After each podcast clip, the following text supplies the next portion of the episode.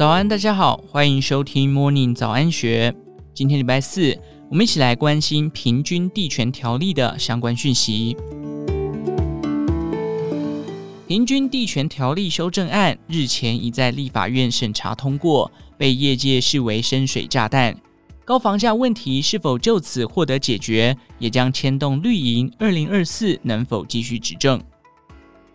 以遏制炒房乱象为目标，躺在立法院近八个月的平均地权条例修正案，这项攸关居住正义的修法，在执政党九合一选举大败后被火速解冻，被认为是执政的民进党败选检讨第一炮。而修法对房地产市场所将引起的种种效应，也再度引发各界关注。此次平均地权条例修正草案，内政部祭出五大招力压炒房企业，包含严惩炒作行为、限制预售屋换约转售、管制司法人购屋、建立检举奖金制度、解约申报登录等。内政部目标是让新法最快在二零二三年四月上路。依据修法草案，预售屋或新建成屋买卖契约的买受人，除了配偶、直系。二亲等内旁系血亲，又或遭到如强制执行、需要长期疗养、非自愿失业等重大变故的特殊情形外，不得转卖给第三人。另外，建商也不得同意或协助契约让与或转售。修法草案另定有明确罚则，违规者可按互动处罚五十万至三百万元。事实上，过往与预售屋相关的炒作套利手法大概有两种。第一是所谓的红单转卖，简单举例，投机客以十到十五万元取得预售屋的优先购买权，再将此权利转卖获利。不过，此做法已在二一年七月的前次修法中明令禁止。至于这回修法所定的限制预售屋换约转售，则是防堵买方正式签约后的投机获利行为。预售屋不得换约转售之外，为了避免业者或投机客利用雇员人头先买屋后解约，在一定期间内营造热销的假象，借此哄抬价格。本次修法也规定，包含代销业者在内，销售预售屋者需在解除买卖契约的三十天内申报登录资讯。这就是本次修法五大招当中的解约申报登录。不过，前面提到的红单转卖手法，潮运发言人彭阳凯认为仍有补强漏洞的空间。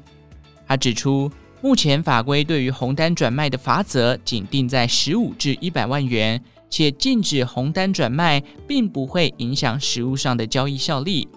投资客只要获利超过罚锾，违法转售的行为就很难制止。对此，房地产人士则以实务经验分析。红单转卖就像卖号码牌，一件获利顶多五万至十万元，过高恐怕也不会有人接手。早期红单满天飞的市况不容易再现。除了预售屋禁止换约受关注，本次修法中的管制司法人购屋更是近期的讨论焦点。探究其内容，大致上是未来司法人购置住宅将采取许可制。除非用途是员工宿舍、长期出租经营、都跟围老重建等项目，否则基本上不得购置。且就算取得许可，完成移转登记后，届满五年才能再移转，还要检具使用计划等文件。业内人士分析，这招的目的自然是冲着法人囤屋而来。一位会计师拆解相关套利空间指出，虽然法人售屋的房地合一税分为百分之三十五与百分之四十五，比自然人持有高，但可提列的费用项目也相当多，包含持有期间支出的薪资或装潢、清洁、设备等费用，通通都可以列举。因此，实际转手时要付的交易税将大幅降低。信义房屋专案经理曾进德表示。根据官方统计，司法人在二零一九至二零二一年购买住宅数分别为一万零两百一十九、一万五千六百九十三、一万七千七百七十九户，数量明显逐渐增加。某种程度也隐含司法人确实可能成为囤屋买盘重要力量的可能性。值得注意的是，市场人士指出，近年国内豪宅登记在英属维京群岛公司的状况颇为常见。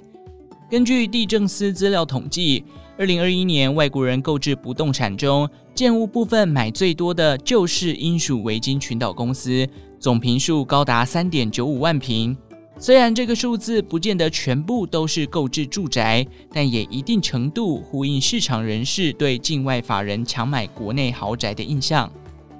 换言之，在新法上路后，可能也将对豪宅市场造成新的压抑变数。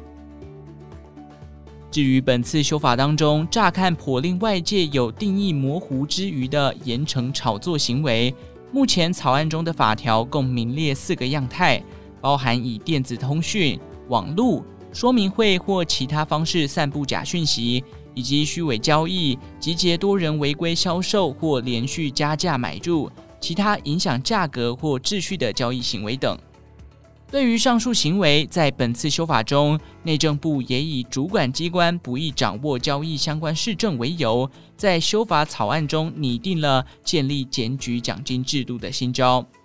若检举查证属实，可按实收罚锾总金额的一定比率提充检举奖金给检举人。